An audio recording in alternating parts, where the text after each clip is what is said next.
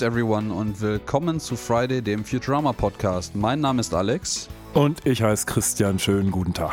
Wir melden uns heute mal wieder mit einer neuen Episode und diesmal ist es Episode 13, die finale Episode 13. Und wir melden uns auch live from Schacht 13, um mit euch diese wunderbare Episode durchzusprechen. Ja, äh, was haben wir denn heute hier eigentlich äh, als Episode auf dem Tisch?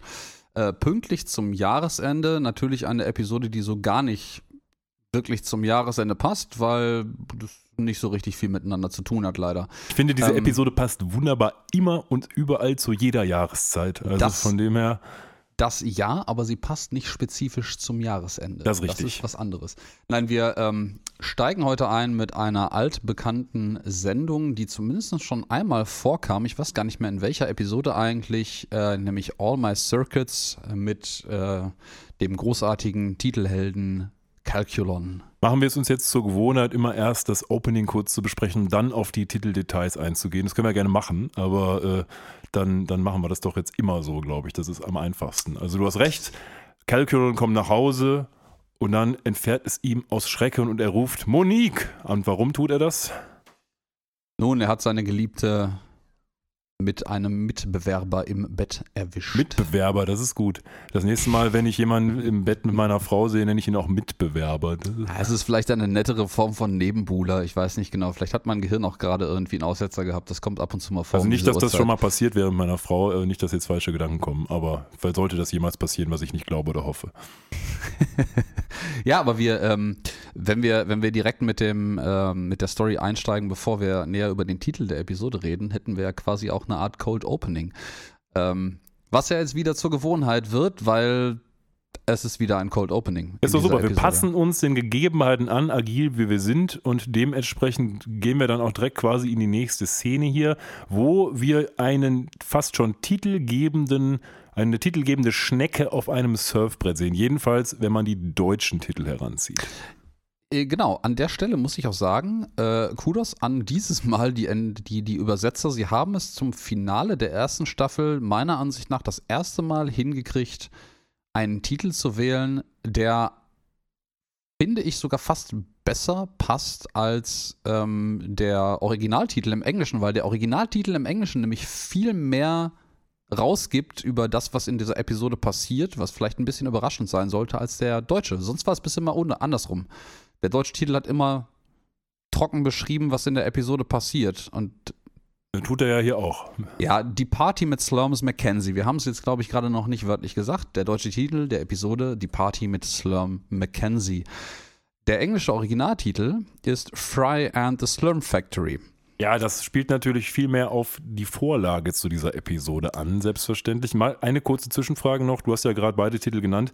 Auf Deutsch heißt es doch, so wie ich das gelesen habe, die Party mit Slurm Mackenzie, also ohne das S oder Z. Ja, das ist äh, korrekt. Also die Deutschen haben es eigentlich mal wieder verkackt, wenn man das so sagen will. Jetzt habe ich mich gerade schon gefreut, aber ähm, Nee, du hast äh, äh, Unrecht. Ja? Die englische Version heißt auch Slurm Factory. Ja, aber die Slurm Factory ist ja auch die Factory, wo Slurm gemacht wird. Der Typ heißt aber Slurms Mackenzie, oder?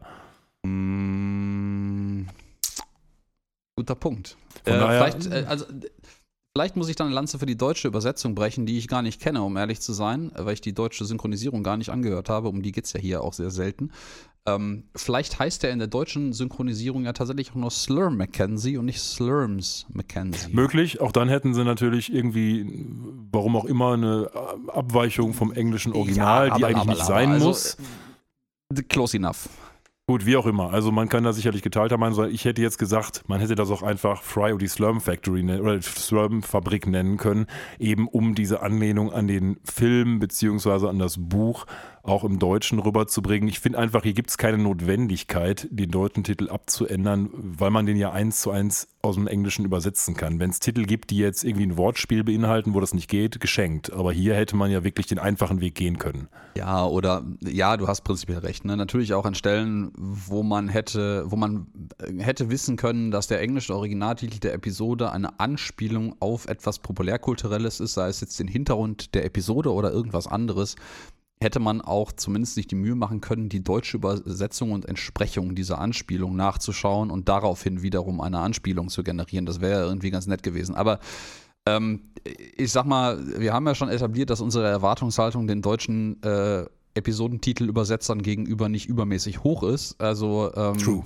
Also Bevor Ne? wir jetzt ans Eingemachte gehen, noch ein paar Daten zum Nachreichen. Die Episode im englischen Original gelaufen am 14. November 1999 und fast exakt ein Jahr später, nämlich am 17. November 2000, das erste Mal in Deutschland ausgestrahlt.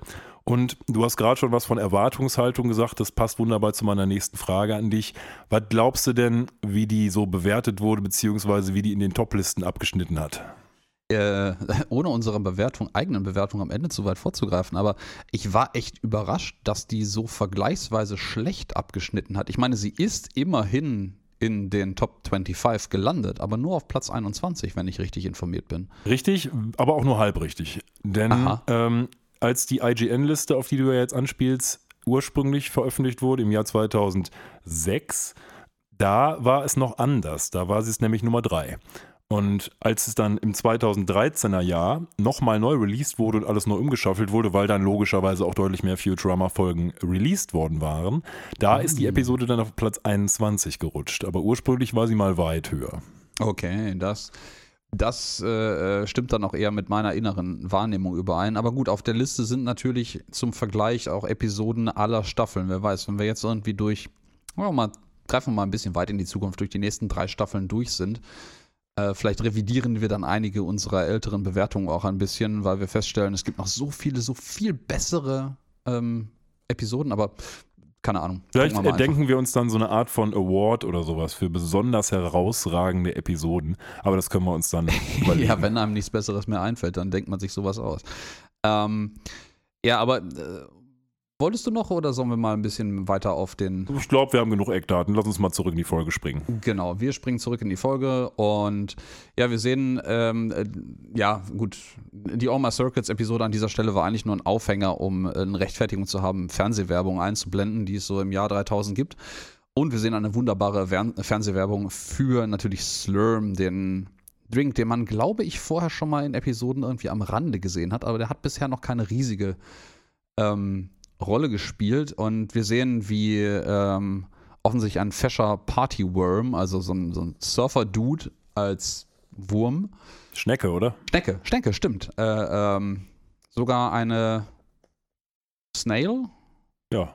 oder eine Slug. Das, nee, nee, eine slug. Slug. Eine Slug ist Ja. eine Nacktschnecke. Eine Snail ist eine Schnecke mit Haus. Ähm, der hat kein Haus dabei, definitiv nicht. Nee, der hat kein Haus. Der, der reißt Häuser ab. Der macht nur Party. Ja, richtig. Ähm, ja, wie der halt Hard macht und zwar von zwei Bikini-Mädels, eine blond, eine äh, dunkelhaarig äh, äh, betatscht wird und äh, angehimmelt wird. Und da haben wir auch unseren ersten spannenden Cameo-Auftritt äh, in dieser Episode. Die äh, Blonde von den beiden, nämlich Dixie genannt, wird von Pamela Anderson herself gesprochen. Ja, sie hatte ja schon mal eine Rolle.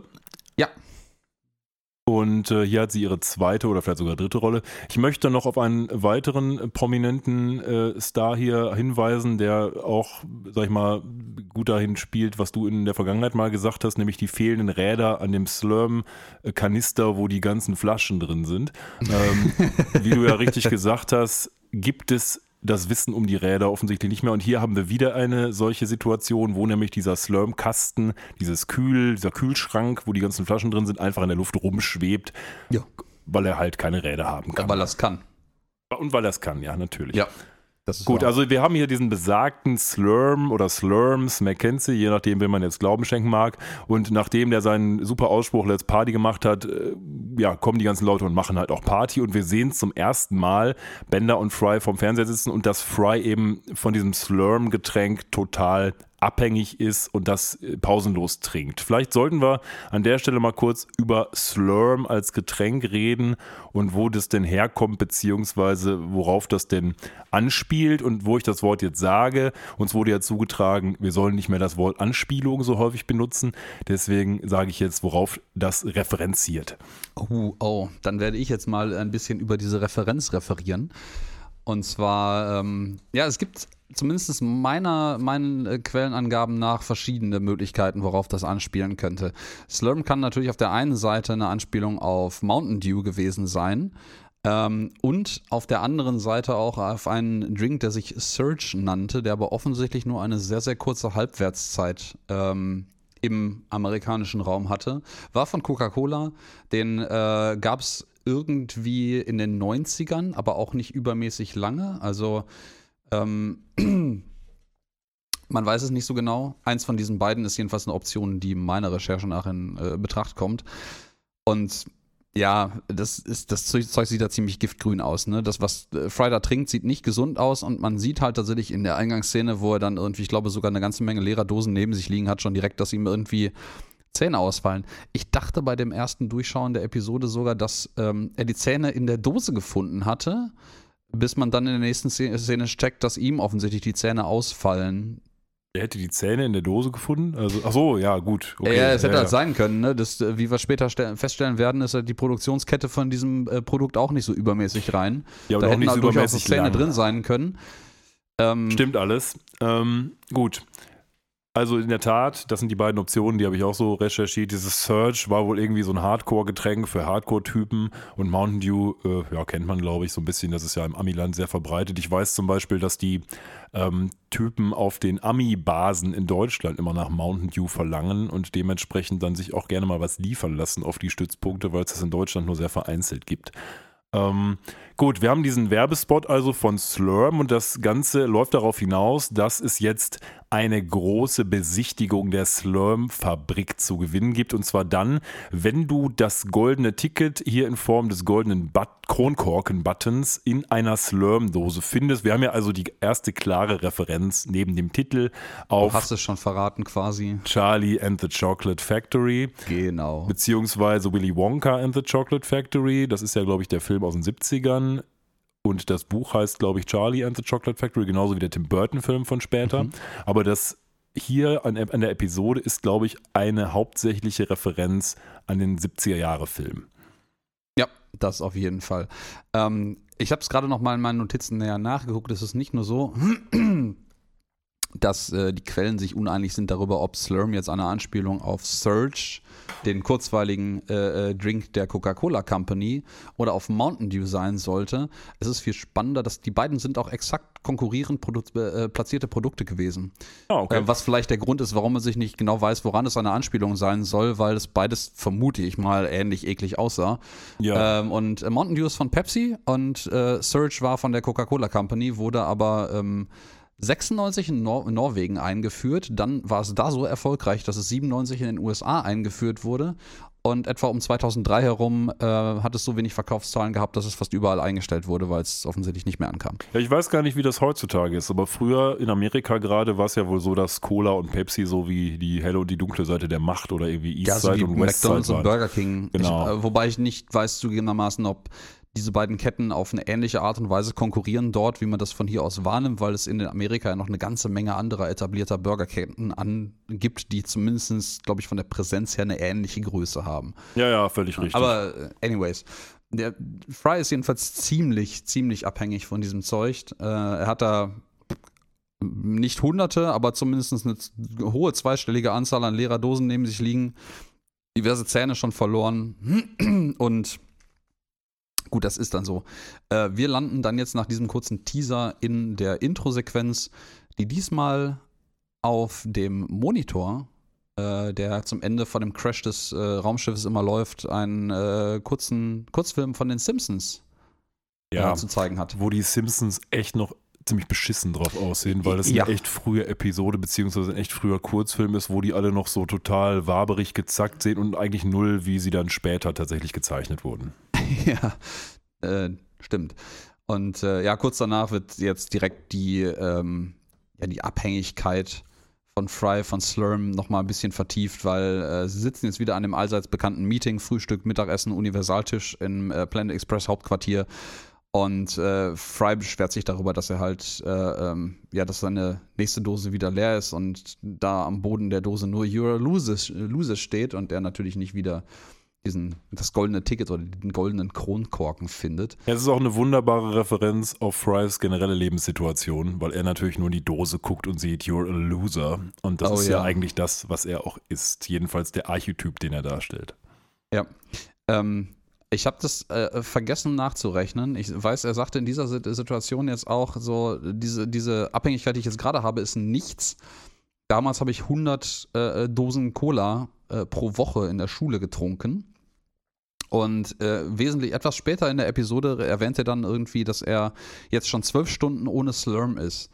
Äh, das hieß ja, das sind dann nur, also wenn das so sein hartes Limit für Entzug ist, sind das zwei Dosen pro Woche. Das wären gerade mal 14 Slurm-Dosen pro Woche. Das ist okay. Eben, das geht klar. Aber Ja. wenn ich überlege, wie wir es bei uns in der Kindheit oder Jugendhaft war, wir waren ja eigentlich nur abhängig von Pfanne-Eistee und da haben wir eigentlich, Oh, viel ja. haben wir, ge- ein- 1,5 Liter oder so stand dann immer schön irgendwo rum. Den haben wir auch gesoffen, habe ich jedenfalls gesoffen pro, pro Tag, würde ich sagen.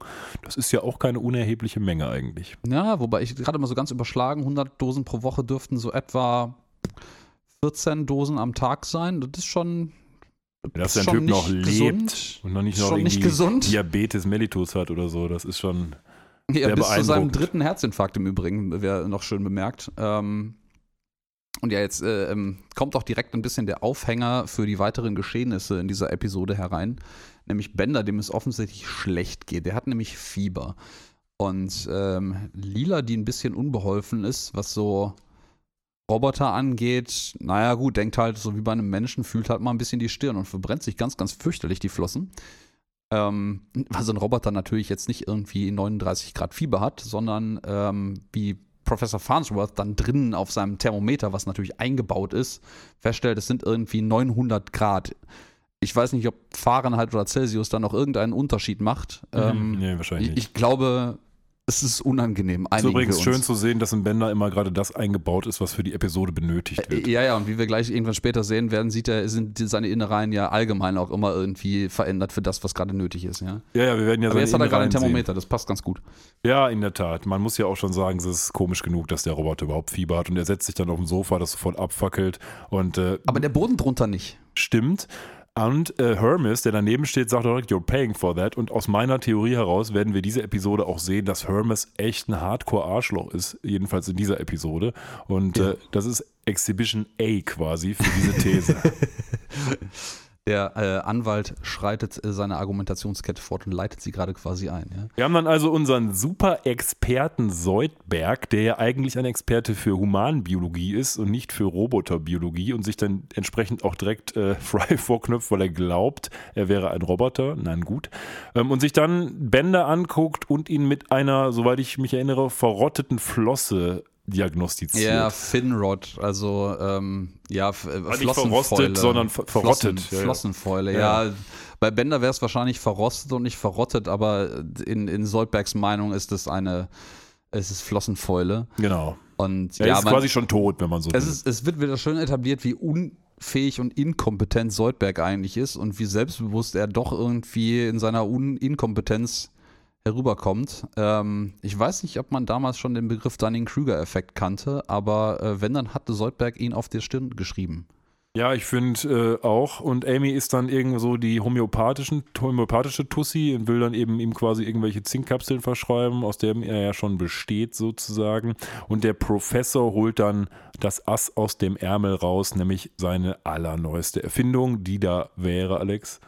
Ähm, ich wollte eigentlich gerade vorher noch erwähnen, weil ich von dem Satz ein sehr groß, nämlich ein sehr so großer Freund bin, weil der Professor nämlich nochmal klarstellt, dass man statt Homöopathie auch genauso gut ein großes Placebo nehmen könnte, weil das alles der gleiche Scheiß ist. Das stimmt, das kann man nur unterstreichen. Aber ähm, ja, was der Professor da rausholt, ist äh, der F-Ray. Der F-Ray. Ich ähm, weiß nicht genau, warum sie bei F angekommen sind, konkreterweise. Ich weiß nicht, ob du da irgendwas zu gefunden hast. Das äh, ist mir irgendwie durchgegangen. Nicht wirklich. Ich Ähm, habe auch keine Erklärung dafür. Die offensichtliche Erklärung, warum es F-Ray heißt, ist natürlich, weil Röntgenstrahlen im Englischen X-Ray heißen. Ja, ja, klar. Warum man sich dann aber auf. Ach, F. Ja. F-Ray. Der Mann heißt Farnsworth. Vielleicht ist es einfach der Farnsworth Ray. Das könnte sein. Ähm, so wie im Deutschen ja Röntgen auch nach seinem Entdecker benannt ist. Ja, ja, das, das ist in Ja. der Tat vielleicht richtig. Ja, aber sie eilen dann jedenfalls in sein Labor Laboratorium, um ähm, ja, sein Untersuchungs neues Untersuchungsgerät auszuprobieren. Und alle rennen irgendwie vor und Farnsworth tigert hinterher, weil er halt nun mal einfach langsam ist. Ja, und an der Szene sieht man dann wieder wunderbar, wie sehr der Professor seinen Angestellten, seine Angestellten wertschätzt. Denn er sagt direkt, also hier, der F-Ray, der ist nicht ungefährlich. Jetzt packt mal die Brillen auf, während er sich seinen ABC-Anzug quasi anzieht. Ja, der zieht so einen Universal-Biochemie-Atom-Schutzanzug mit, mit Handschuhen und allem Scheiß irgendwie auf, wie man sich das so aus Alien oder irgendwie sowas anderen Eigentlich Filmen. immer alle Wissenschaftler, die irgendwie fancy Stuff mit Aliens machen, tragen solche Anzüge ja, in Filmen. Ja, ja, Warum auch immer. Oder in irgendwelchen Pandemiefilmen, Hust. Ähm, ja, stimmt.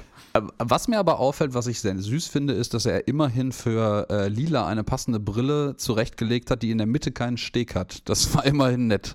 Ja, das stimmt. Das, Ja. das ist wahr. Also äh, es ist eine Brille dabei, die Lila aufsetzen kann. Das sieht so ein bisschen mehr aus wie diese uralten 3D-Brillen aus dem Kino, irgendwie diese rot-grün Brillen, falls die noch jemand unserer Zuhörer kennt.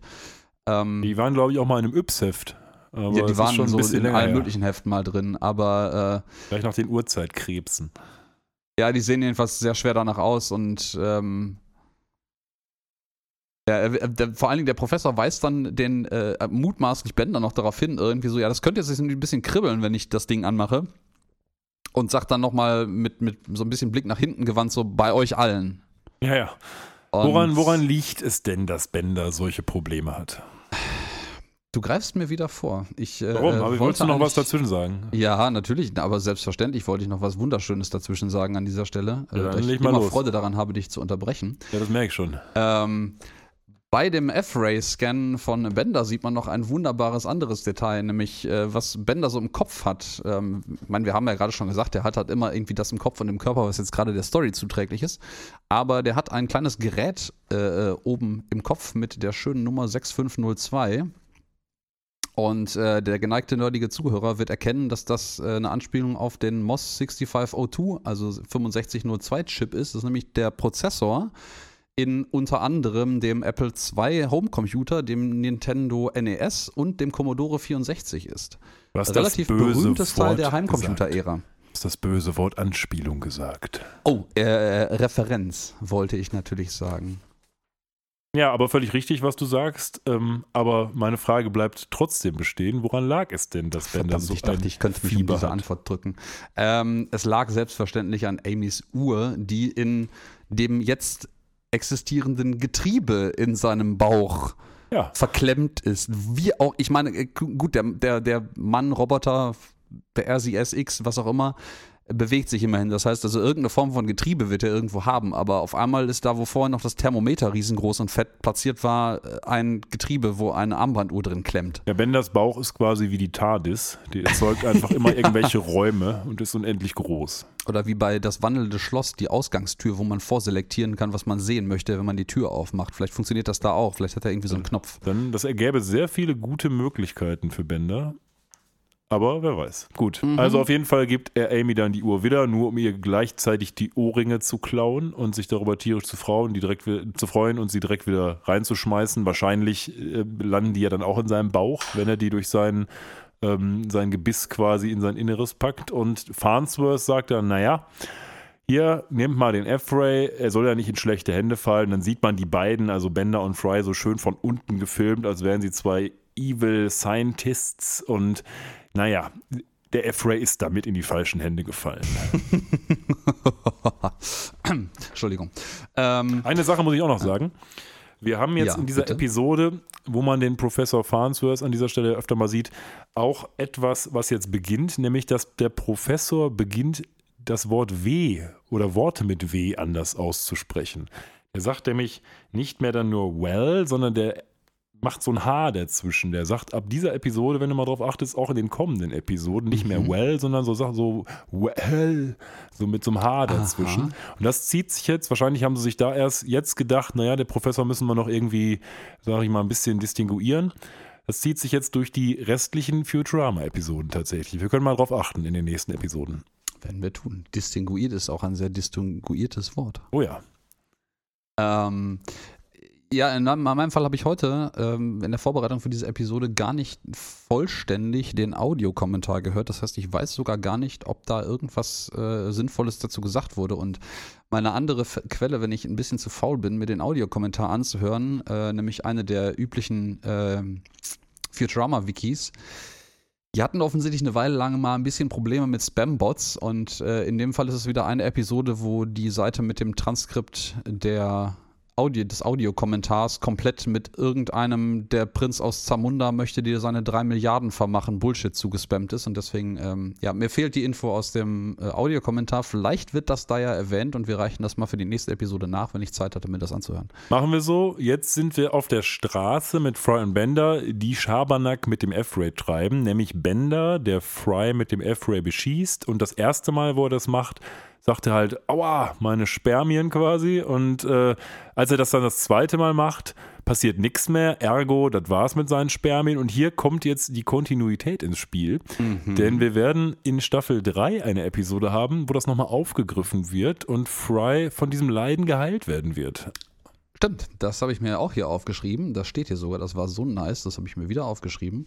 Äh, Staffel 3, Episode 2, Parasites Lost. Genau, richtig. Also da hat die Staffel wahrscheinlich nachträglich dann, aber da hat äh, die, die Serie nachträglich dann das hier aufgegriffen. Da sieht man schon, die Leute denken so ein bisschen großflächiger und legen jetzt dann doch die ersten Brotkrumen, die sie dann später verfolgen und ernten. Ja, erntet man aber Brotkrumen? Nee, eigentlich nicht. Na egal. Man erntet keine Brotkrumen. Man, man ist ein sehr armer Bauer. Äh, ja, oder man hat dich als Kind die ganze Zeit verarscht und du hattest keine Literatur. Ähm, anyways. Ja, jedenfalls, die haben jetzt den F-Ray und man würde jetzt irgendwie eigentlich davon ausgehen, naja gut, Fry hat jetzt vorher die Absicht gehabt, diese, diese blöde Golden Bottle Cap äh, zu finden. Ähm, und sie haben jetzt etwas, mit dem sie durch alle Dinge live durchgucken können. Es wäre doch auf der Hand, dass sie auch direkt auf diese Idee kommen, aber nein, natürlich nicht. Sie probieren natürlich eben allen möglichen anderen Scheiß aus.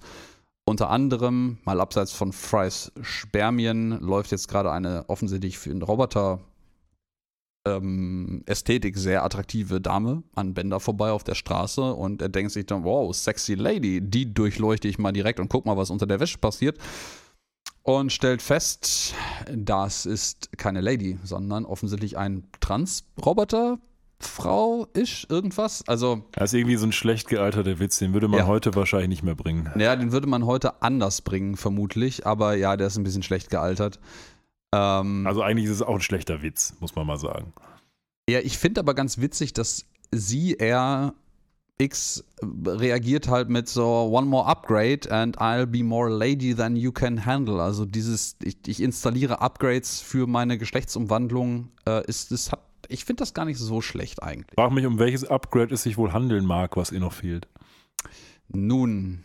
Ja, ähm, schon recht weiblich aus. Oder er oder es.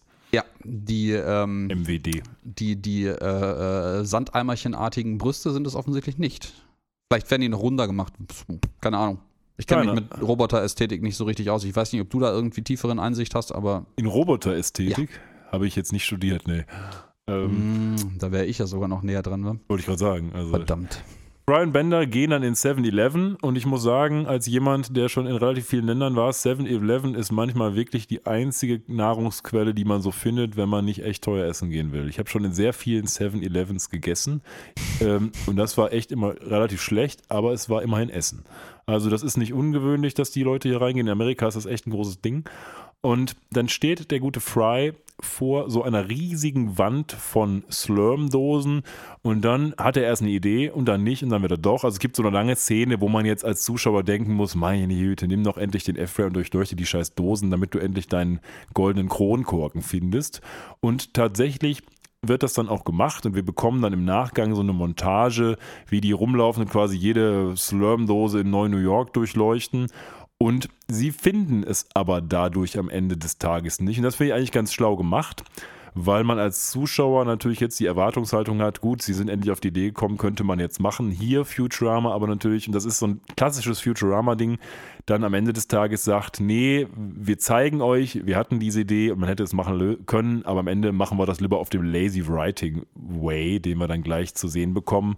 Aber dazwischen gibt es noch so ein paar Szenen, zu denen wir auch noch was sagen müssen. Unter anderem eine Szene, wo der Professor und Lila 3D-Scrabble spielen. Mhm.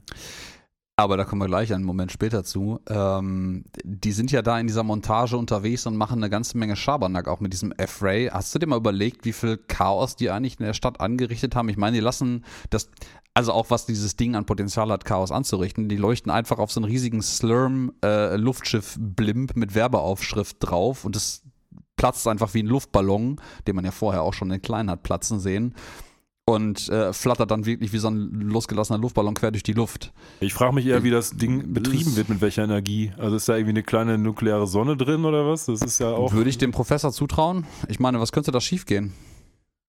Oh, solange er seinen ABC-Anzug anhat, nichts. E eben drum. Der Rest der Crew ist ja offensichtlich relativ. Relativ. Aber ja, es ist so ein bisschen die, die, die Des, wie nennt sich das? Ähm, ja, die, die der das Doomsday-Device, sag ich mal, das ist. Äh, oh mein, der, der Doom Ray. Ja. Der Doom Ray, ja, genau. Gut. Wir sind ja. also beim 3D-Schach oder gibt es noch was, was du. Äh, Scrabble. Äh, Scrabble, ja. Ich wollte Schach auch, auch aber anders. Ja, 3D-Schach, mhm. genau. Es ist eine Anspielung auf 3D-Schach aus Star Trek, ein Spiel, was null Sinn macht. Ähm, aber gut, hier haben sie es genommen.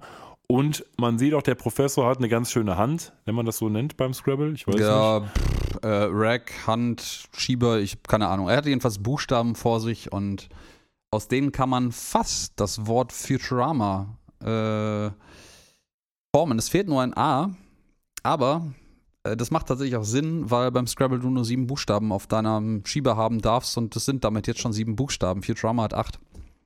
Genau. Ja. Das passt also nicht. Passt also nicht. Ansonsten gibt es noch ein paar andere spannende äh, äh Wörter auf dem Scrabble 3D-Brett. Äh, ähm, nämlich One zum Beispiel taucht zweimal auf äh, und I taucht auch auf. Und es ist halt, Lila sitzt halt mit am Tisch und ich frage mich halt, ob das das ist, was sie gelegt hat oder ob der Professor das gelegt hat, weil er es lustig fand. das sind vor allen Dingen alles keine Worte, die dir viele Punkte geben, würde ich mal sagen. Nee, das sind alles sehr kurze Worte, aber das 3D-Scrabble-Brett sieht auch irgendwie so aus, als könnte man da nicht so richtig viele Wörter geben, generieren. Ich weiß nicht, ob sich irgendjemand mal die Mühe gemacht hat, diese Bretter, diese kleinen Teilbretter übereinander zu legen und zu gucken, ob das in der dritten Ebene tatsächlich auch Wörter ergibt.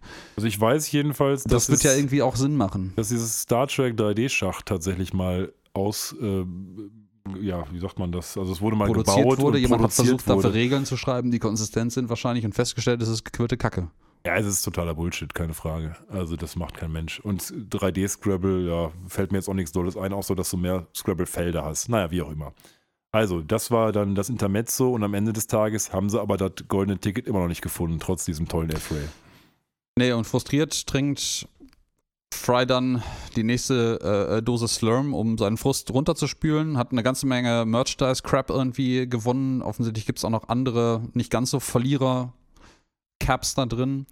Und ja, dann, dann wirkt er und, und, und krächzt und röchelt und dann äh, röntgen oder F-Rate man natürlich direkt seinen Hals und stellt fest, der Golden Bottle Cap steckt in seinem, seiner äh, Luftröhre fest oder seiner Kehle. Und triumphierend bricht er dann zusammen und röchelt noch ein bisschen vor sich hin.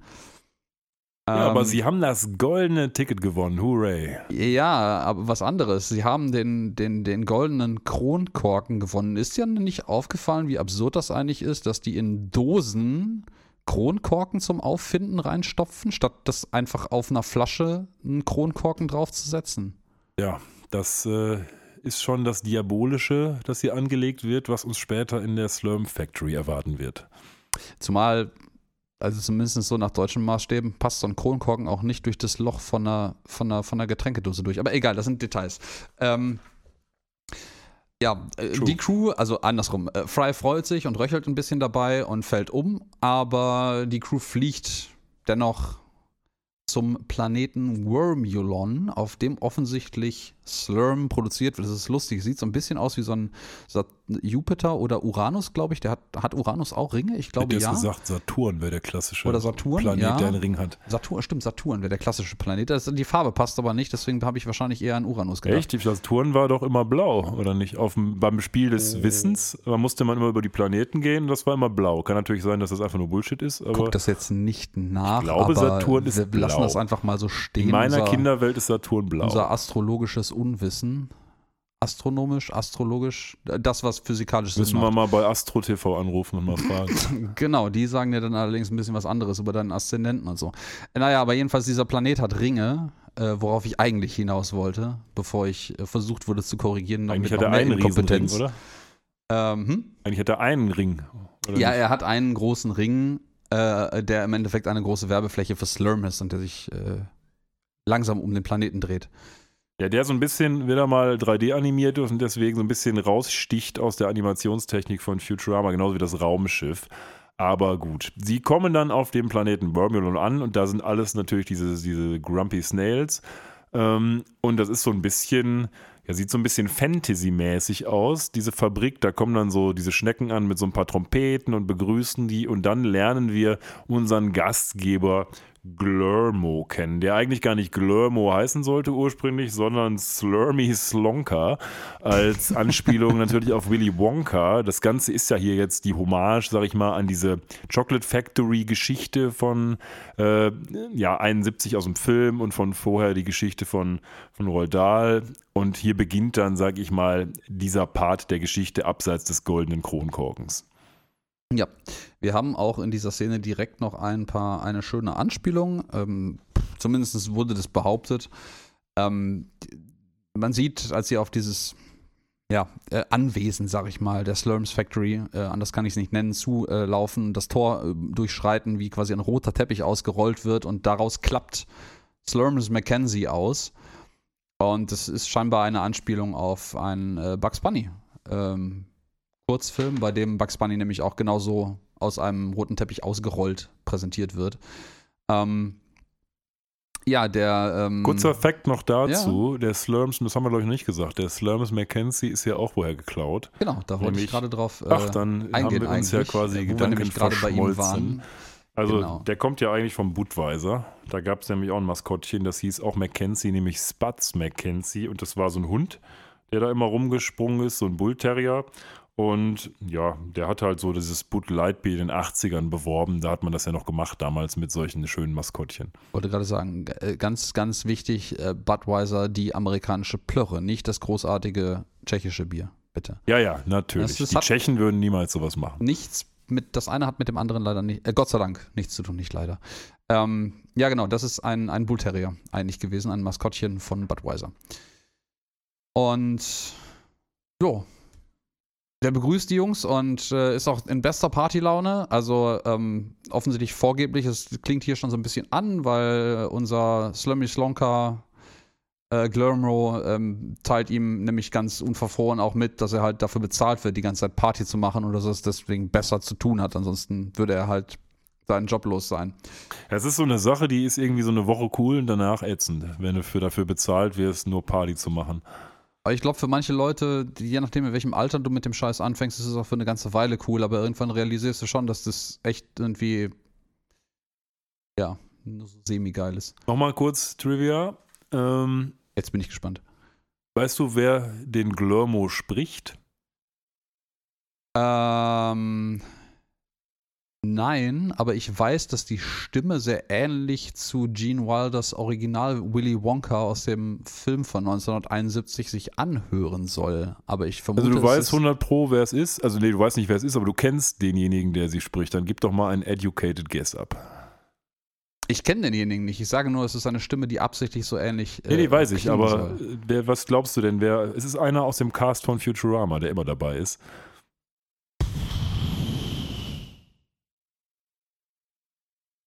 David Cohen himself? Nein, nein, nein, das ist Billy West, der Ach, Sprecher West. von quasi jedem. also jedenfalls von Fry, dem Professor und Soldberg. Und hier auch eben von unserem Slurmy Slonka Glurmo. Ich bin immer wieder überrascht, äh, äh, wie klar und deutlich so ausgebildete Synchronsprecher oder wahrscheinlich auch Leute, die einfach ein Naturtalent für sowas haben, in der Lage sind, vollkommen unterschiedliche Stimmen nachzuahmen. Ja, mega, ja, ja. Ähm, bei manchen hört man natürlich so ein bisschen so die Signatur dahinter noch irgendwie, weil die alle so ein bisschen grob in die gleiche Kerbe schlagen, aber uff. Fand ich auch gut, deswegen sage ich es an der Stelle explizit, weil ich auch es echt krass finde, wie viel der macht in dieser Serie und wie unterschiedlich der es schafft, die Charaktere klingen zu lassen, denn man hört das ja null. Wenn man ja, auch, ich, bei Soldberg und Fry, da wäre ich nie drauf gekommen. Nee, ich, ich glaube auch bei, bei Family Guy, glaube ich, ist das auch so, dass irgendwie gefühlt jeder Charakter von, äh, ich glaube, es ist McFarlane ja, himself ja. gesprochen Der wird. ist auch super da drin. Ja. ja. Und äh, die ähneln sich jetzt halt nun beileibe nicht. Die passen halt alle grob irgendwie dazu, aber naja. Ja, der ist gute Glörmo, sieht auch aus wie Willy Wonka. Der hat so einen coolen lila Zylinder auf und so eine riesen Fliege. Der hat sich also an das Outfit des 1971er Willy Wonkas extrem angepasst und führt unsere Freunde dann in die sagenumwobene Slurm Factory. Ja, äh, denn das Aussehen von besagtem Willy Wonka in der Interpretation kennt man im Übrigen wunderbar aus diversen Memes, weil es dieses Tell me more about blah Meme gibt, wo sich äh, Willy Wonka äh, lastiv zur Seite lehnt und quasi Ja. darauf wartet, etwas erklärt zu bekommen. Das ist, das ist der Stimmt. aus dem Film von 71. Und was Ja. auch aus dem Film von 1971 ist, ist, sind die kleinen People, die wir jetzt gleich dann sehen. Nämlich die im Original lautenden Umpa Lumpas, die hier Grunkalankas heißen. Also diese kleinen, ja, ich nenne es jetzt mal, ich nenne es das Kind beim Namen Sklavenarbeiter, die hier in der Schokoladen-Slurm-Fabrik arbeiten.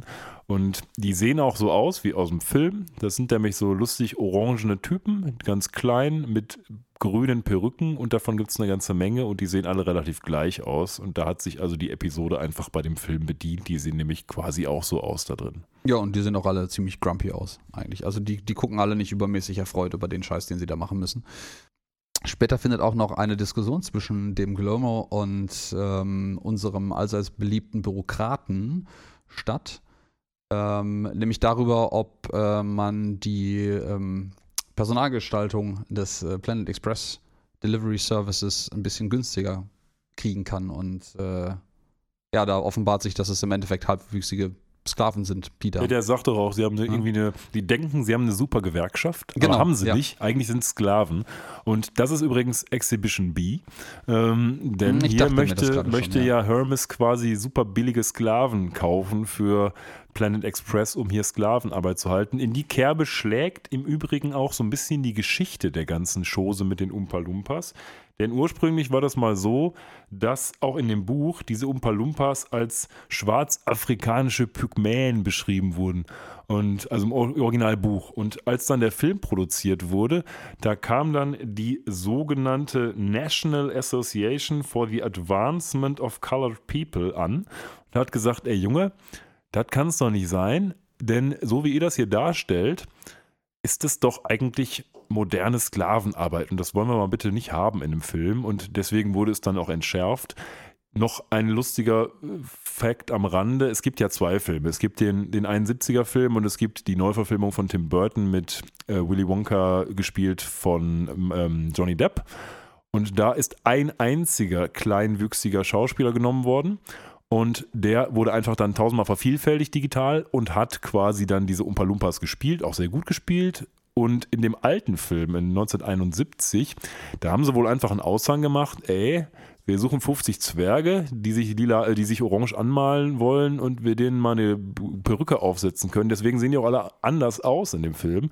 Und da sieht man also, wie die Technik vorangeschritten ist. Und das war natürlich damals ähm, und aus der heutigen Sicht insbesondere schon sehr, sehr herablassend, was da passiert ist. Man brauchte damals quasi 50 Sklaven und heute wird die gleiche Arbeit von einem Sklaven erledigt. Ja, wenn er digital, äh, sag ich mal, verbreitert wird. Das äh, geht ja leider in die Realität. Ich lasse das mal so nicht. stehen.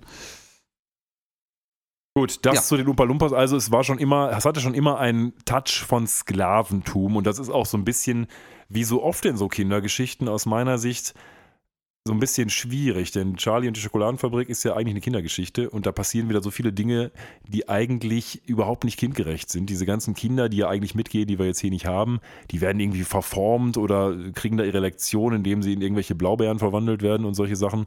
Das ist alles nicht so richtig kindgerecht. Und diese Umpa Lumpas, die da in dieser Schokoladenfabrik ackern müssen, ähm, eigentlich moderne Sklaven sind. Also uff, weiß ich nicht, ob das alles so von meinem Ja, Kind die- gelesen das, werden sollte. Man, man formt die Kinder quasi schon vor auf das uralte Recht auf Kinderarbeit. ja, ja, das ist wahr. Ähm, und das zu, zu Die ähm, singen ja auch alle so schön. indoktrinieren. Ja, die singen alles schön, aber bevor die anfangen, so schön alles zu singen, sieht man erstmal wie in so einem. Wir hatten das schon mal in einer ähnlichen Form, weil in so einem, so einem, so einem klischeehaften Vergnügungspark-Diorama quasi gezeigt wird, äh, wie mit ganz vieler Arbeit von kleinen, niedlichen Händen Slurm hergestellt wird. Das erinnert mich tatsächlich so ein kleines bisschen an einige aktuell existierende Werbespots bezüglich äh, gewisser Eistees, die von einigen Firmen vertrieben werden. Ähm, Das ist nicht immer so, dass dann Herr Valensina die Orangen vom Baum ja, selber ja, pflückt ja, oder ja, so. genau. Oder der, der, der bärtige Holzfäller-Typ ähm, halt irgendwie die Teeblätter fein mit seinen Händen zerdrückt und äh, in äh, die Suppe krümelt. Ich mach das auch immer so. ja, das ist aber auch nur der richtige Tee, wenn du dafür ein äh, Holzfällerhemd anhast. Das weißt Habe du. ich ne? zu Hause, habe ich zu Hause, kein Problem. Mhm, Wir möchten davon Fotos sehen, das ist dir jetzt klar. Ne? Bald auf Instagram. ich nehme dich beim Wort. Ähm, ja, aber wir sehen halt, wie das, genau, dieses, Di- diese Diorama-artige Darstellung hatten wir in der zweiten Episode schon mal, wo die äh, Mondlandung äh, dargestellt wird. Da war es noch ein bisschen krasser und ein bisschen dümmlicher als hier. Aber ähm, ja. Im Grunde genommen wird hier offensichtlich eine Show abgezogen. Und äh, ja, das, schön finde ich den Witz im Übrigen, dass äh, an der Stelle der, der äh, Glurmo dann erzählt, wie dann äh, zu der schönen Mischung an den 900 feinsten Zutaten noch äh, frisches Sch ähm, ähm, Quellwasser aus unserem Quellwassergenerator hinzugefügt wird. Und es ist einfach so ein, sind einfach zwei riesige Behälter. Auf dem einen steht H2 und auf dem anderen steht O drauf und so ein kleiner Umpa-Lumpa, äh, Grunkalanka, Entschuldigung, ähm, bedient da so eine alte Pumpe und da kommt halt Wasser raus. So, Ich glaube auch, ähm, dass das ähm, chemisch nicht so hundertprozentig koscher ist, was hier äh, passiert. äh, Nein, das funktioniert überhaupt nicht. Also äh, erstens funktioniert es nicht, weil in Reinform Sauerstoff nicht als O, sondern als O2 nur vorliegt. Zumindest wenn man das in irgendeiner Form anfassen oder einatmen können möchte. Und äh, zweitens, das, was man mit dem Mischen von den beiden Gasen produziert, ist Knallgas und das ist extrem gefährlich. Da kommt nicht einfach nur Wasser Ich raus. wollte gerade sagen, das Die machen da irgendeine andere schwarze Factory. Magie in diesen Boxen und das ist so irgendwie, ja, es ist nett gemeint, dass da H2 und O draufsteht, damit der geneigte Zuschauer sieht, ha, da wird H2O draus, das ist Wasser. Aber Gut. es, ja, Die machen die Tour und dann wird die sagenumwobene Secret Ingredient erstmal benannt. Und Mhm. als die gerade da reingepackt werden soll, kommt der erste Grunkalanke und zieht den Vorhang zu und dann beginnt so eine Hand nach dieser Secret Ingredient, weil das ganze Team, also wir haben ja das Trio, Fry Bender und ähm, Lila, die hier hauptsächlich im Vordergrund stehen, die anderen sind auch noch dabei. Und die quetschen den dann aus. Naja, was ist denn hier die Secret Ingredient? Und selbst die Umpa Lumpas, äh, die, die Grunkalankas, sorry, ähm, singen die ganze Zeit dann irgendwann, das lass mal die Finger von der Secret Ingredient und solche Mhm. Sachen. Und alles deutet darauf hin, hier ist irgendwie was nicht so hundertprozentig äh, koscher. Grunkalanka, Dunker Ingredient, we don't talk about the secret ingredient oder irgendwie sowas. Ja, das Problem an diesen Ja, ja. Songs ist ja immer, dass das letzte Wort des ersten Verses schon quasi den Rest vorwegnimmt. ja. Ich meine, gut, es for Sklavenarbeiter. Dafür, dass sie sich die Mühe machen, das noch zu singen, ist ganz niedlich.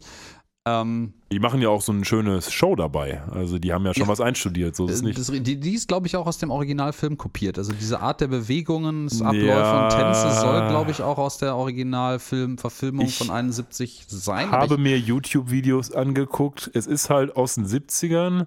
Da konnte man noch nicht so gut Punkt. tanzen, glaube ich.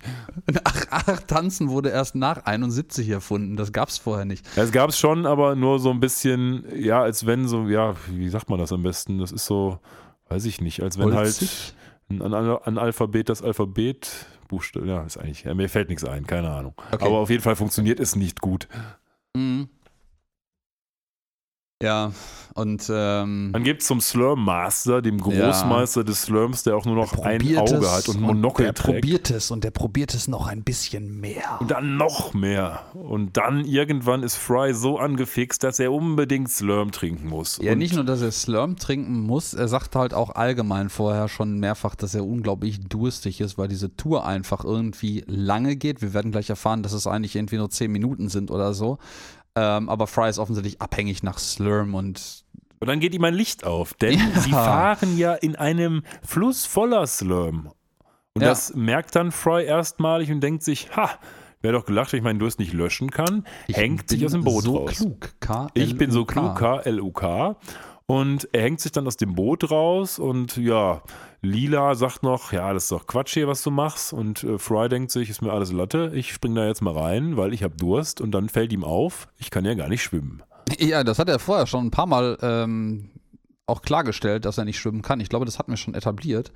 Aber in diesem Moment ist, ja gut, wie das halt so mit Drogenabhängigen ist, ne? Die Sucht äh, überflügelt hat jede Warnung. Ja, das muss ja ein Teufelzeug sein, dieses Slurm. Das würde ich gerne mal probieren. Oder auch nicht. Äh, ja, dünnes Eis. ähm, aber ja, er, äh, aber eigentlich, er versucht zuerst nochmal, sich über die Reling von diesem Schiff zu hängen und es zu greifen und stellt dann fest, er passt nicht und dann lässt er sich, glaube ich, willentlich mehr oder weniger da reinfallen, nachdem Lila ihm verweigert, ihm dabei zu helfen. Genau. Aber Lila und ist dann wieder, sag ich mal, also Fry ist mal wieder die Damsel in Distress und Lila ist das Butt-Kicking-Girl, das hinterher springt und ihn dann rettet. Beziehungsweise zu retten versucht ja, und in vielleicht dieser auch seinen Grütze. Butt kickt, je nachdem. Also sie zieht ihn jedenfalls total liebevoll an den Haaren im Wasser hoch. Und ähm, irgendwie kommt dann Bender auch mit dazu, weil er dachte irgendwie, das ist gerade so der Trend des Moments und der springt einfach mit ins Wasser.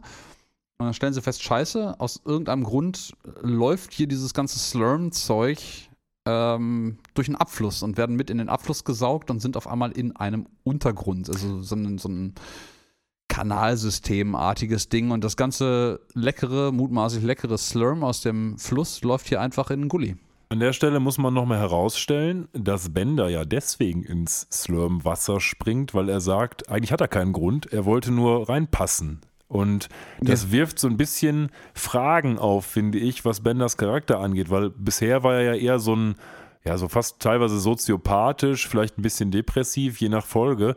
Aber dass er jetzt so ein Mitläufer war, das hatten wir eigentlich noch nicht so richtig etabliert, muss ich sagen. Also es kann entweder ein flotter Spruch gewesen sein oder es wirft hier schon irgendwie Schatten auf Benders Charakterisierung. Mm, Ja, ich glaube, das ist als Schatten auf Benders Charakterisierung, würde ich nicht sagen. Also so richtig über Schatten tut das das jetzt nicht. Das überrascht ja jetzt keinen. Ähm, dass er, wenn er denkt, dass er was Cooles irgendwo findet, mal mitgehen möchte. Also von dem her. Aber er findet ja nichts Cooles. Naja, aber er dachte vielleicht, dass, dass ähm, da was Cooles passiert, ne? Ja, aber aber ähm, Sie landen im Abfluss und plötzlich sind sie irgendwo ganz weit unten am Fluss. Ja, und Fry stellt fest, boah, dieses lecker aussehende Zeug, was er faszinierenderweise während seinen äh, verzweifelten Schwimmversuchen noch nicht ein einziges Mal in den Mund bekommen hat, um es zu äh, probieren. Er war wahrscheinlich zu sehr mit Überleben beschäftigt. Ähm, das schmeckt ganz schön widerlich. So, er versucht sich das aus den Haaren zu wringen, die halt wirklich so atomgrün leuchten. Und er stellt fest, das schmeckt echt scheiße. Das ist überhaupt kein Slurm. Wir, die, die lassen das Schiff nicht wirklich in Slurm schwimmen. Das ist Ja. scheinbar irgendwie noch gefärbtes Wasser, was halt irgendwie 13 Mal durchgenudelt ist. Und Lila dedizier, dez, deduziert dann knallhart Something's Rotten on Wormulon. Mhm. Und äh, das ist eine, nicht ein Zitat, sondern eine Anspielung. Ist es das?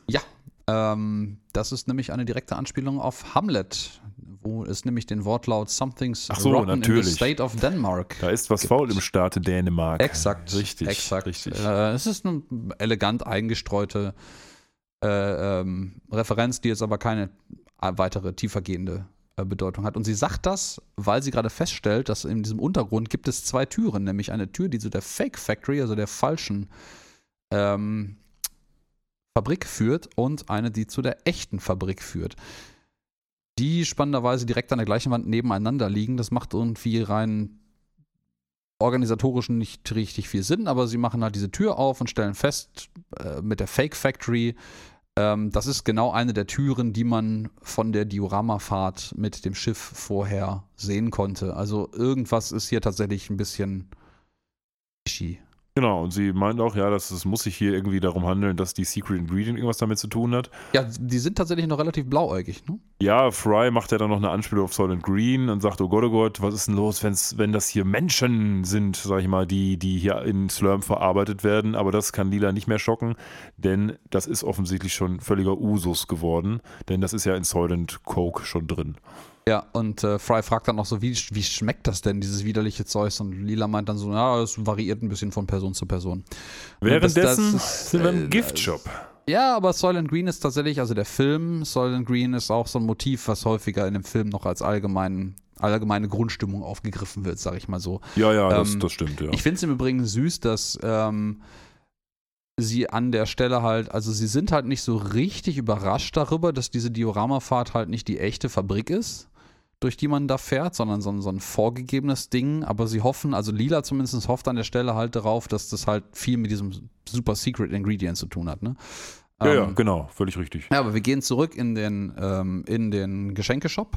Ähm, Ja, der Rest der Truppe hat offensichtlich jetzt die Tour beendet und Nicht äh, gemerkt, dass die drei fehlen. nicht übrigens. gemerkt, Noch dass nicht. drei von sechs Ja, sechs. Drei von sechs fehlen. Hermes, ähm, Amy und Hermes, Amy Professor. und der Professor, genau. Drei Ja. von sechs, äh, nee, Soldberg ist auch noch dabei. Also drei von sieben Stimmt. fehlen. Das ist, schon, das ist schon eine Leistung, das nicht zu bemerken in einem Boot, wo eigentlich gar nicht so richtig viel mehr Leute reinpassen. Die sind alle ein bisschen dumm.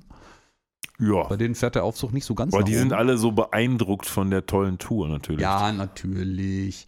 Ähm, ja, wir sind hier in dem ähm, Geschenkeshop und da haben wir noch ein paar spannende Sachen. Wir haben nämlich unter anderem äh, T-Shirts in diversen Größen, SML und Mutant mit vier Armen, Ärmeln statt zweien oder vielleicht eher, eher Longsleeves oder Pullis hängen. Auch wieder diskriminierend irgendwie, ne? Äh, pff, ja, schon ein bisschen, weil Mutant gibt es offensichtlich nur in einer Einheitsgröße. Ja, und genau. One size fits all. Ja. Und wir haben noch eine andere schöne Anspielung äh, und eine weitere Charakterisierung, nämlich wir gehen nämlich ein bisschen tiefer in äh, Soldberg als Charakter ein. Soldberg versucht nämlich äh, ein T-Shirt anzuprobieren, was er offensichtlich kaufen möchte. Auf dem steht nämlich Slurm drauf, aber auf Hebräisch. Genau. Hm? Das ist doch hier, ich habe es überlesen wahrscheinlich, aber es ist doch eine Anspielung auf ähm, die Leute, die sich ein hebräisches T-Shirt aus dem Ausland mitbringen. Mit, ich weiß gar nicht Coca-Cola. mehr, Coca-Cola Genau, drauf. das genau. ist wohl ein gängiges, äh, ähm, ja, ein gängiges äh, ähm, Souvenir aus Israel unter anderem. Äh, einfach ein, ein Coca-Cola-Shirt auf Hebräisch zu kaufen und das ist offensichtlich eine Anspielung drauf, aber scheint auch ein bisschen zu etablieren, zumindest las ich davon, dass Soldberg halt so ein bisschen als der Klischee-jüdische Charakter dargestellt werden soll, angeblich. Ach echt? Ja, ich, ich, ich sehe das noch nicht so richtig, aber vielleicht habe ich da auch noch nicht intensiv genug nachgesucht. Aber Ja, man könnte seine vier Tentakel im Gesicht so ein bisschen als jiddischen Bart deuten. Ja, ich, ich glaube, es ist, geht auch eher um eine Charakterisierung als eine Optik. Aber gut. Ja, ist mir noch nicht so aufgefallen, muss ich sagen. ich Aber weiß, also, mal ich habe es auch nur gelesen. Ich habe das jetzt nicht irgendwie tiefer nachgefühlt, ähm, aber ist halt so. Ja, fällt dann auf jeden Fall auf, dass die drei fehlen. Und Ja. dann sagt unser Slimmy Slonka oder wie der heißt, ähm, Guillermo. Guillermo, genau, sagt dann, if you'll excuse me, excuse me und snellt sich davon, sodass Amy erstmal auf seiner snäligen Spur ausrutscht. Und dann Mhm. schalten wir rüber, um das Das ist Geheimnis. so ein kleiner Slapstick-Joke einfach mit eingeworfen. Ja.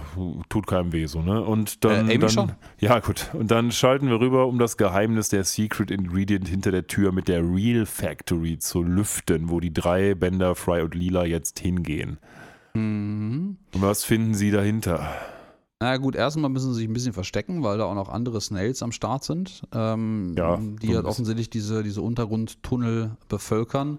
An der Decke. An der Decke, ja, sie finden dann endlich ein Fließband, was aus der Wand zu der realen Fabrik kommt, wo Fry sich noch eine Dose vom Fließband äh, greift und sagt so, boah, ich, ich werde nie wieder zwölf Minuten ähm, ohne eine Slurm-Dose aushalten, womit wir jetzt im Übrigen dabei sind, dass ich mich vorhin versprochen habe, weil ich habe nämlich gesagt, es würde später etabliert werden, dass Fry alle zwölf, Stunden lang nichts mehr Die getrunken hat. Rate ist ein bisschen höher. nur zwölf Minuten und das sind wirklich viele Dosen am Tag. Das sind äh, alleine schon fünf pro Stunde. Ja, er sagt auch noch was ganz Entscheidendes. 120 am Tag. Das ist tatsächlich mehr als 100 Dosen pro Woche. Ähm, Er sagt nämlich, das schmeckt sogar noch besser, wenn es frisch ist. wenn es warm ist, Ja. nämlich. Und äh, ja, das setzt auch in Perspektive seine Durstigkeit, weil offensichtlich diese gesamte Szenerie vom Anfang der Tour, auf der man ja nicht trinken durfte, bis sie fallen in den Fluss, werden unten in die Kanalisation gezogen, äh, verstecken sich vor Viechern, äh, zwölf Minuten maximal gedauert haben darf. Also eigentlich genau zwölf Minuten. Ja, so ein paar, Mhm. die Lieder von den Umpa Lumpas waren ja auch nicht so lang, also, naja.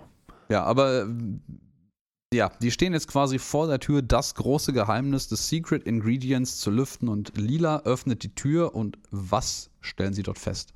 Ja, dahinter ist so eine ganz, ganz große Höhle, wo ein gigantischer, ja, so eine Snail liegt, die nämlich die Snail Queen sozusagen, die schaufelt sich da irgendwie so ein Essen die ganze Zeit rein und daneben stehen ihre ganzen Kinder, sind es wahrscheinlich, oder Diener oder beides.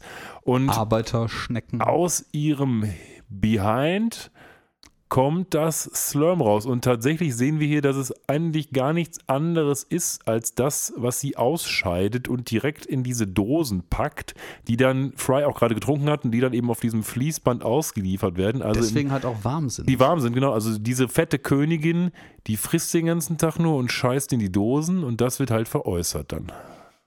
Ja, man muss aber sagen, dass sie zumindest bei dem Diorama am Anfang bei einer Sache recht behalten haben. Die frisst ohne Unterlass diese lustigen Beeren, von Ja. denen als, als Ingredient die Rede ist, die massiert werden. Ähm, das auch nicht ganz so falsch ist, weil die dicke, fette Königin nämlich von ihren untertanen Arbeiterschnecken massiert wird, während sie mit ihren diversen Armen diese Beeren frisst und die ganze Zeit in die Dosen kackt. Ich frage mich auch, ob das eine Anspielung wiederum auf Charlie and the Chocolate Factory ist, weil da geht es ja auch um dieses Mädchen, was in eine Blaubeere verwandelt wird. Und das sind ja hier auch so Blaubeeren. Das weiß ich nicht. Weiß ich auch nicht, aber habe ich jetzt mal so Ja. in den Raum gestellt. findest du es eigentlich auch so spannend, dass man unter anderem hier sieht, dass äh, Schneck, die Schnecken, die hier arbeiten, auch Leitern als Fortbewegungsmittel benutzen, um äh, Höhen zu erklimmen? ja, das ist so Und wie ein so nutzlos das eigentlich ist. Das ist, hat mich so ein bisschen an die Folge mit den, diesen Wasserpeople erinnert, die Türen haben, die auch Ja. völlig nutzlos sind. Äh, äh, ja, ja. Die sie auch teilweise nur eintreten können und manchmal nicht. Also das ist irgendwie so, ja, man hat halt nicht extensiv drüber nachgedacht. nicht wirklich, nö. Gut, also die Mhm. Leute sind alle geschockt und Fry nimmt auf diesen Schock erstmal einen Schluck Slurm, weil er natürlich so abhängig ist und hier wird wieder etabliert, naja, der Typ kann es nicht sein lassen. Selbst beim zweiten Mal kann er es nicht sein lassen und selbst im Angesicht dieser Abomination von Königin, aus deren Arsch das Slurm kommt, kann er es nicht sein lassen, es trotzdem zu trinken. Es ist also ein unglaubliches abhängiges Mittel und dann macht die Königin etwas, was ich sehr lustig finde. Sie sagt nämlich und haut die kaputt oder versucht es jedenfalls, die kaputt zu hauen. Und die fliehen dann erstmal, weil sie ja das Geheimnis gelüftet haben. Und ja, die Königin kommt erstmal nicht nach, sondern die Wachen. Und die schießen ungefähr so gut wie der Standard Stormtrooper. Weißt du, ich finde das sehr schön. Du hättest Synchronsprecher werden sollen. Ja, äh, wäre ich auch das- gerne. Also bitte, wenn also, jemand, ab, obs, also ne, für obskure Geräusche und Co. wenn bitte noch an jemand eine Slurm Queen zu sprechen hat, ich bin ihr Mann. Rufen Sie Mhm. an. Christ- Christian ist gut darin, Königinnen zu synchronisieren. Das muss man ihm lassen. Eine dicke, fette Königin, Ja, die das ist Dosen notwendig. voll Also nur, wollte ich gerade sagen, es muss schon was aus dem Arsch kommen und es muss dick und fett sein. Okay, lassen wir das so stehen. Gut, ähm, nachdem das jetzt alles ein bisschen für den Arsch war, ähm, ich wollte noch eigentlich einwerfen, dass äh, ähm, die Tatsache, dass sie überhaupt bemerkt wurden äh, in diesem Raum daran liegt, dass Lila sich mal wieder ein bisschen hervorgetan hat als jemand, der doch versucht, immer mal wieder Fry zu retten und ihm diese Dose aus der Hand schm- äh, äh, schlägt. Und ja gut, die Dose was macht halt das, was Dosendinge tun, wenn sie auf einen Steinboden treffen, die macht halt Geräusche. Äh, und ja, die werden verjagt. Die Slurm Cream macht wunderbar. Wie war das Geräusch? Das. Und sie rennen jedenfalls aus. Vielleicht äh, blenden wir das jetzt einfach an jedem Anfang unseres Podcasts ein. Dann weiß man auch Vielleicht- direkt, wo vielleicht- man bei uns dran Vielleicht ist. streuen wir das auch ab und zu immer mal so zwischendrin ein, einfach, wenn uns gerade nichts Dummeres einfällt. Aber wenn mir nichts einfällt, wenn meine Notizen wieder am Ende sind, sage ich es jetzt einfach Ja, das ist immer. wie, wie früher bei Stefan Raab, der hat doch immer so Reaktionsbuttons auf dem Tisch gehabt. Dann brauchen wir einfach so ein. Du, du bist da zuständig für das Geräusch? Ja, jetzt mache ich es nicht Ah, nochmal. schade. Siehst du, auf Kommando geht es nur, wenn wir einen Button dafür haben. Ja, ja, das stimmt. Ja, aber jedenfalls, sie werden jetzt in die Ecke getrieben von der, S- äh, nicht mal von der, von der Slurm Queen, sondern den Schergen, Äh, von den Schergen und äh, unter anderem auch von Glurmo, der halt wenig überraschend mit dahinter steckt. Wow. Ähm, und Lila versucht ihm noch zu beleidigen, du schleimiger kleiner Wurm und tritt ihn N2, aber naja gut, er macht dann das, was Würmer halt irgendwie scheinbar nicht mal als Schnecken so manchmal tun. Der wird halt einfach zwei kleinere selbst und bekommt dann von einem seiner Mitbewerber noch ein schönes kleines Hütchen Aber das hätte ich auch gern. So jemand aus dem Off, der mir einfach ständig einen Zylinder reicht, wenn es gerade passt. Das finde ich gut. Gibt es Situationen, in denen das nicht passt? Eigentlich nicht. Deswegen wäre das schon gut, jemanden einzustellen, der das die ganze Zeit macht. Also, Meldet euch bei uns. Telefonnummer gibt es im Anschluss.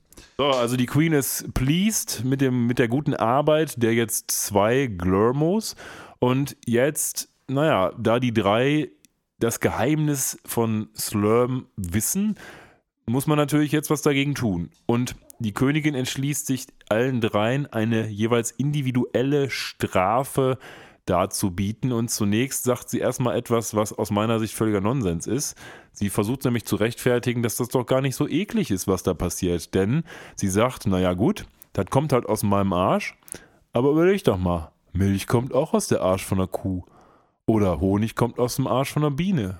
Und Was, beides ist Quatsch. Beides halt Quatsch ist, ne? Also da waren sich die gängigen Quellen auch nicht so ganz einig, ob das, äh, ob sie einfach so dumm ist, dass sie das glaubt, als oder ob sie das billigend als Verallgemeinerung in Kauf nimmt oder eher einfach das so als scheinbare Argumentation für jemanden, dem, der gerade nicht näher darüber nachdenkt, präsentiert, um halt zu sagen, so, ey, weißt du, eigentlich ist das ganz cool. Aber summa summarum, es ist eh völlig scheißegal. Und ähm, ja, was sind denn die Strafen? Ja, die Strafen sind die folgenden. Wir fangen mal vielleicht bei der ersten an, nämlich bei Lila. Lila wird in einen Pott mit irgendeinem Super Slurm, das ist so lila blubbernd gesteckt. Und der Hintergrund ja. dieses Super Slurms, bitte? Passt ja, lila. Ja, in der Tat, passt zu den Haaren. Der Hintergrund ist, dass wenn sie da jetzt lange noch drin bleibt, dann wird sie auch eine Slurm Queen werden. Diese Transformation hätte ich gern gesehen. Äh, das hätte auch so David Cronenberg machen können oder sowas, glaube ich. Ähm, Body Horror mäßig. Und wenn das dann der Fall ist, wird sie aber nur total ekliges Slurm aus ihrem Hintern produzieren können. Und das ist das ja wird wiederum. Niemand mögen. Wird niemand mögen und das ist eben eine Anspielung auf einen potenziellen Masterplan, den vielleicht Coca-Cola mal hatte.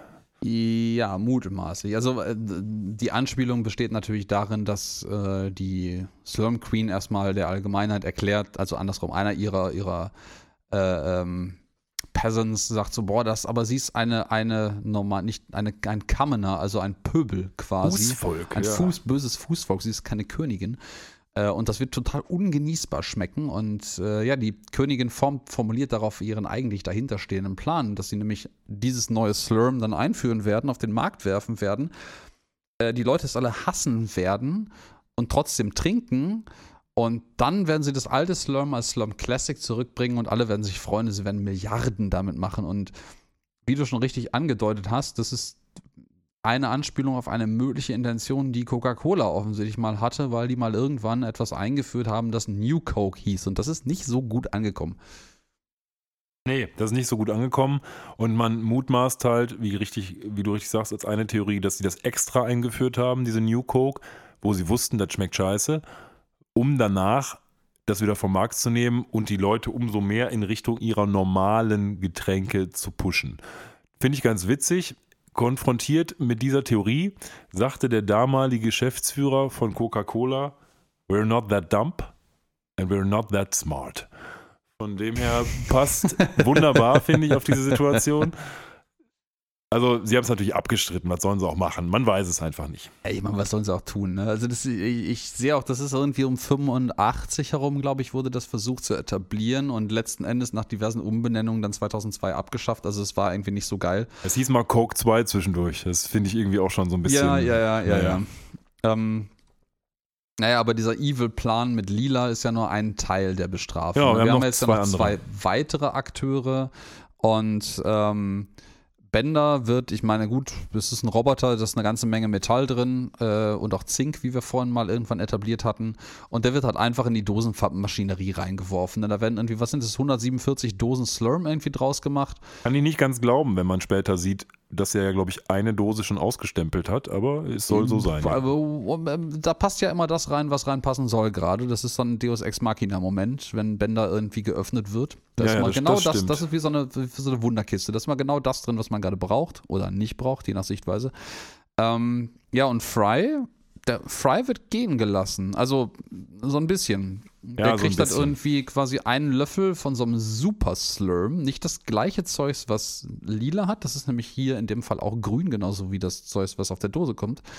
Und es kommt gerade auch frisch aus dem Arsch der Königin.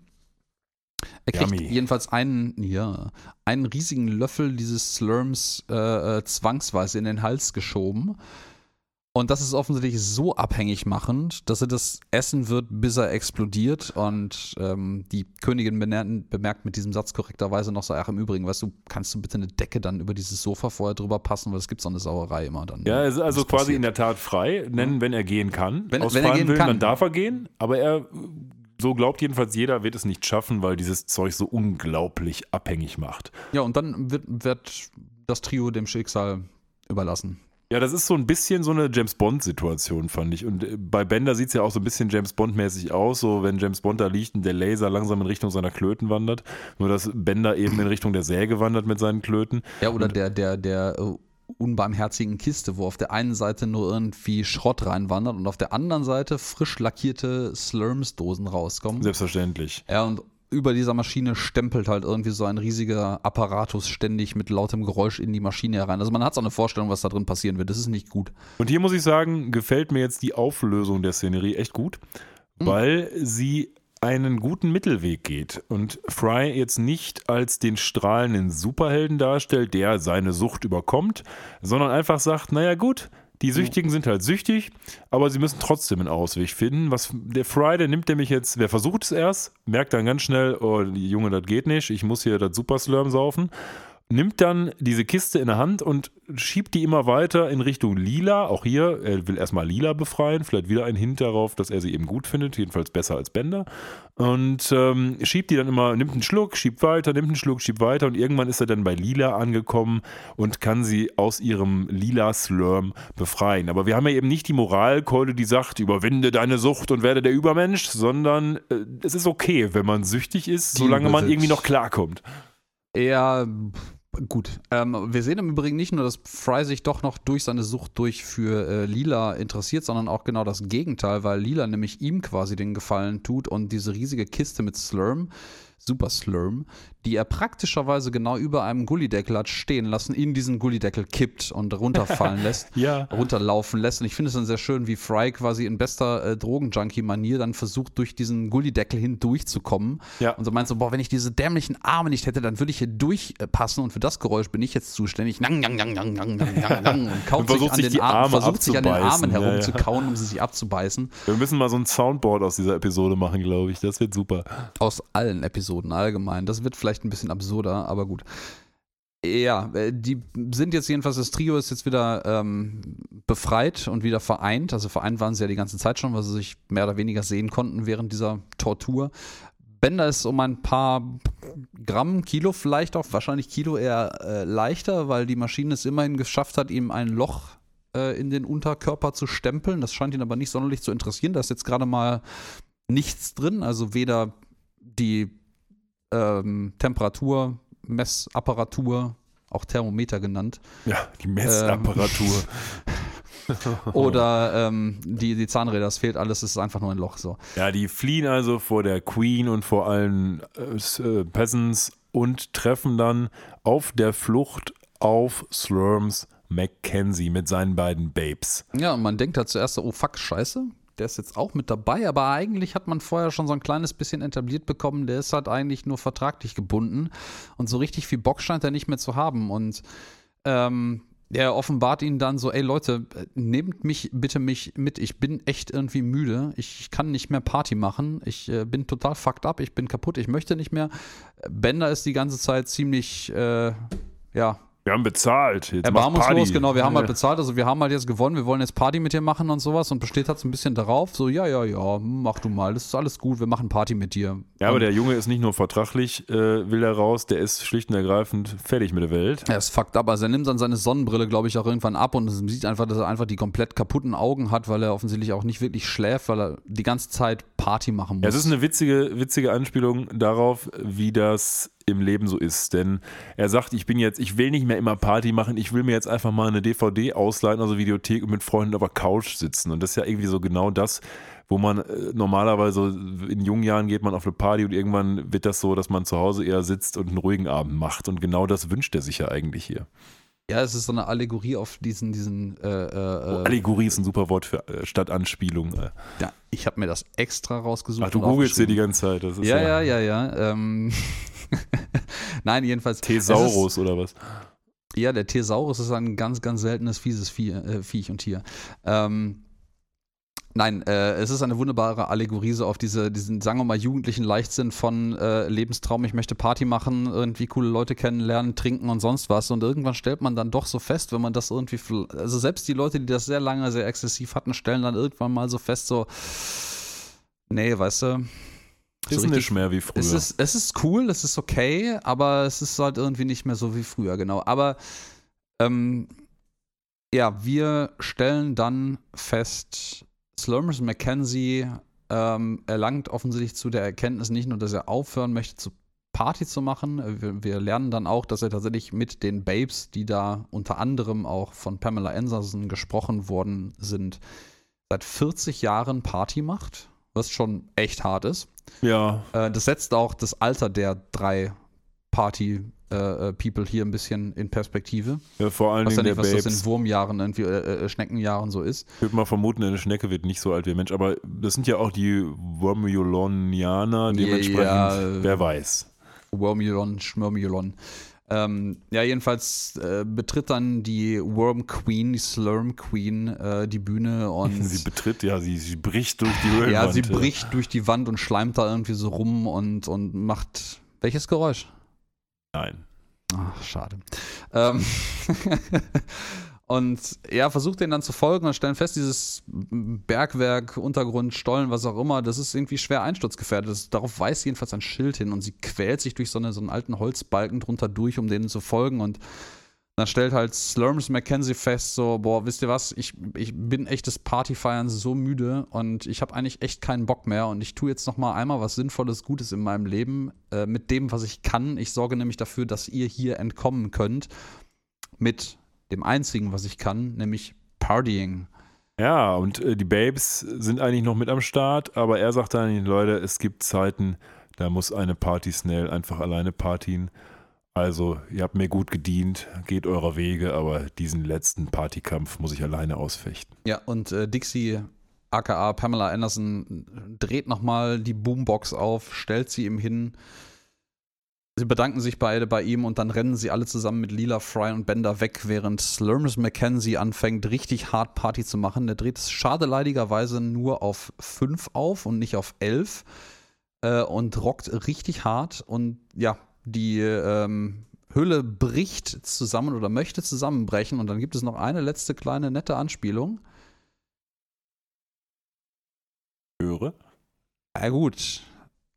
Es äh, wird halt Party on, Slurms Mackenzie, Party on und äh, Party hard. Das ist offensichtlich eine Anspielung auf äh, Wayne's World. Ja, das äh, kann sein. Ein Film, den ich noch nie gesehen habe. Verdammt, ich hatte gehofft, ich könnte mich dahinter verstecken, dass du den wenigstens geguckt hast, aber ich kenne den auch nicht. Ich kenne nur die dummen Anspielungen und äh, die ganzen Sprüche. Aber äh, ja, äh, Party on Slurms und sagt Bender zu ihm und äh, es wird dann ihr wieder mit Party on Contest Winners Party on und das ist offenkundig eine Wayne's World Anspielung. Ja, dann kriegt er einen Stein am Kopf und ist tot. Und dann ja. ist aber auch der Gang damit versperrt und die Queen fängt an zu weinen, denn die Leute oh. kennen jetzt ihr disgusting Secret und was macht Ein sie? Abscheuliches Geheimnis. Ja, sie nuckelt sich selber am Arsch herum und, und das ist ungefähr das widerlichste dieser ganzen Episode. Exkrement. Ja, ich finde das. Ich glaube, wir müssen die als äh, äh, äh explicit markieren, sonst äh, zitiert uns äh, äh ähm, ähm zensiert uns äh, Apple Podcasts. Ist das auch so, wenn man nur über sowas redet, ja? Das, naja. Ja, gut. Das, bei irgendeiner unserer ersten Episode habe ich irgendwo, wir reden von kackenden Tieren gesprochen, weil es um die Einführung von Nibbler irgendwie ging und das hat äh, Apple Podcasts in der Beschreibung zensiert und aus Sternchen daraus gemacht, weil wir das nicht als explicit markiert haben. Also wir müssen aufpassen. Okay. Die Crew hat auch aufgepasst und fliegt schnell vom Planeten weg. Wir sehen nochmal den schönen Ring und da werden sie hoffentlich wahrscheinlich nie wieder hin zurückkehren. Und sogar der Professor versucht jetzt den, dem Bureau of Soft Drinks, offensichtlich gibt es ja sowas, und Tobacco und Firearms. Also es gibt so eine Behörde, die sich mit diesen drei Dingen beschäftigt. Auch wenn hier offensichtlich die Softdrinks mit Firearms gleichgesetzt werden. Ähm, versucht, das ist eine Anspielung, das weißt du, oder? Nee, weiß ich nicht. Es aber gibt in den USA tatsächlich das Bureau of Alcohol, Tobacco, Firearms and Explosives. Das ist eine Bundesinstitution, die sich um all diese Dinger kün Gut, aber kümmert. Softdrinks sind ja nicht dabei. nee, Also- aber äh, es wurde jetzt hier um Softdrinks erweitert. Der. Professor versucht auf jeden Fall, den Typen dann zu melden, dass hier was ganz Schlimmes abgeht.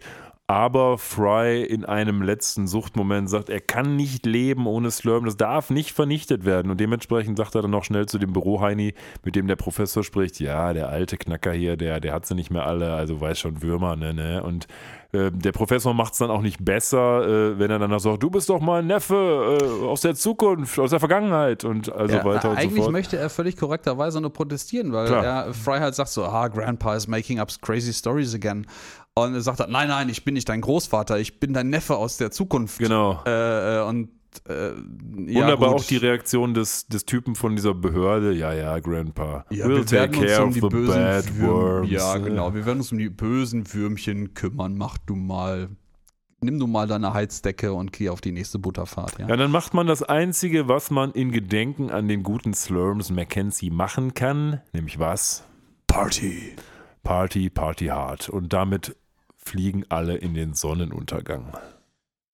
Ja, nicht ganz, aber close enough. Äh, es wird nochmal eine, äh, eine Dose Slurm gekippt äh, in, der, in der Runde. Dann ähm, ja, geben sich Dixie und Trixie nochmal die Ehre und machen mit Party. Ähm, Slurm läuft aus Benders Loch am Arsch raus. Fry trinkt es. Ich weiß nicht, ob das weniger widerlich ist als das, was die Queen vorhin noch gemacht hat. Und dann sind wir auch schon bei den Credits angekommen.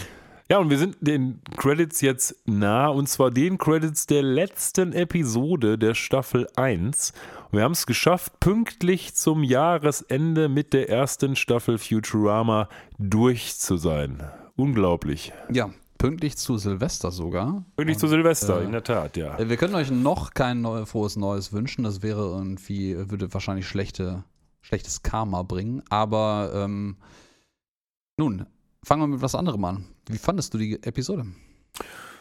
Ja, das ist eine gute Frage, muss ich sagen. Ähm, eigentlich fand ich sie ziemlich gut. Ich mag zum einen Charlie und die Schokoladenfabrik, sowohl die Filme als auch die ganze, diese ganze Art von Geschichte, so eine Art, so Kindergeschichten mit düsterem Twist finde ich eigentlich immer ganz gut.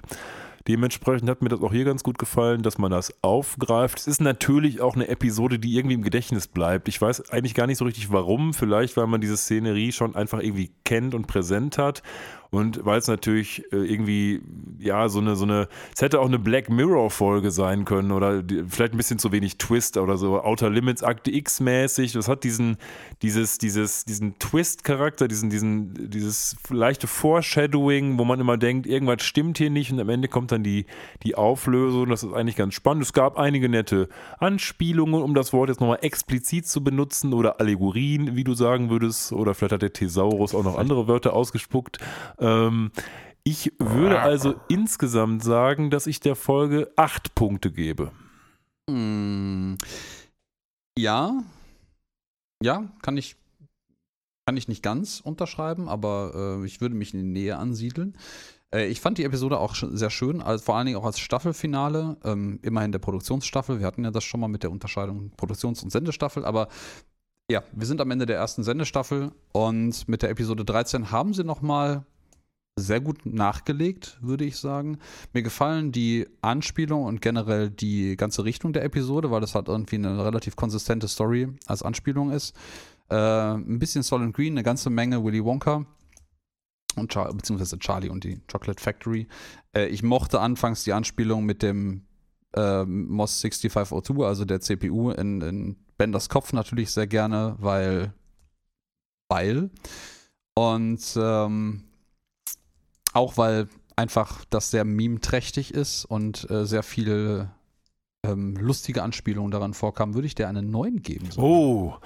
Uiuiui. Also das ist ja, glaube ich, fast die höchste Wertung, die jemals in unserem schon so lange laufenden Podcast vergeben wurde. Ja, ich glaube, äh, wir müssen uns echt mal eine Liste daneben legen, damit wir überhaupt wissen, was wir in den vergangenen mittlerweile zwölf Episoden so alles an Unsinn gelabert haben. Aber äh, ich glaube, die höchste Wertung bis jetzt war eine 8. Ja, glaube ich auch. Deswegen Ja. ist die neuen jetzt quasi die neue Referenz unserer Folgenbewertungen. Mal gucken, was in der Vergangenheit, äh, was in der Zukunft noch so auf uns zukommt dahingehend. Auf jeden Ja. Fall ist es ein schönes Gefühl, die erste Staffel beendet zu haben und ein schönes Gefühl dann auch, dass dieses Jahr zu Ende geht, was ja für alle Beteiligten nur so mittel war, würde ich sagen. Ja, dem äh, würde ich ja, zustimmen, uneingeschränkt und äh, in diesem Sinne, Eins haben wir allerdings noch, Ja. bevor wir jetzt gehen, denn wir haben ja noch eine wunderbare Stimme, die euch dieses Mal abgesehen von uns sagt, wo ihr uns findet, wie ihr uns findet und wo ihr uns schreiben könnt. stimmt. Ihr erreicht uns auf Instagram und Twitter unter @fridaypodcast sowie im Web unter friday.live oder schickt uns eine E-Mail über info@friday.live. So, und mit diesen schönen Worten und mit dieser schönen Stimme, die ja so viel schöner ist als unsere eigenen Stimmen, die wir eigentlich die ganze Zeit laufen lassen können, vielleicht ist die nächste Episode auch nur anderthalb Stunden davon, ähm, verabschieden wir uns jetzt für dieses Jahr und freuen uns dann auch zeitnah weiterzumachen mit Staffel 2.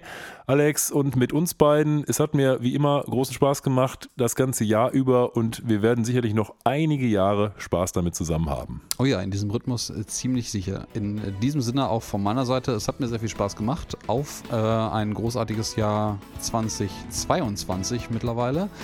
Wir wünschen euch allen einen guten Rutsch ins neue Jahr. Ähm, macht keinen Unsinn, kommt gut rein und ja, bis zum nächsten Jahr. Guten Rutsch bis zum nächsten Jahr. Hauen Sie rein. Ciao.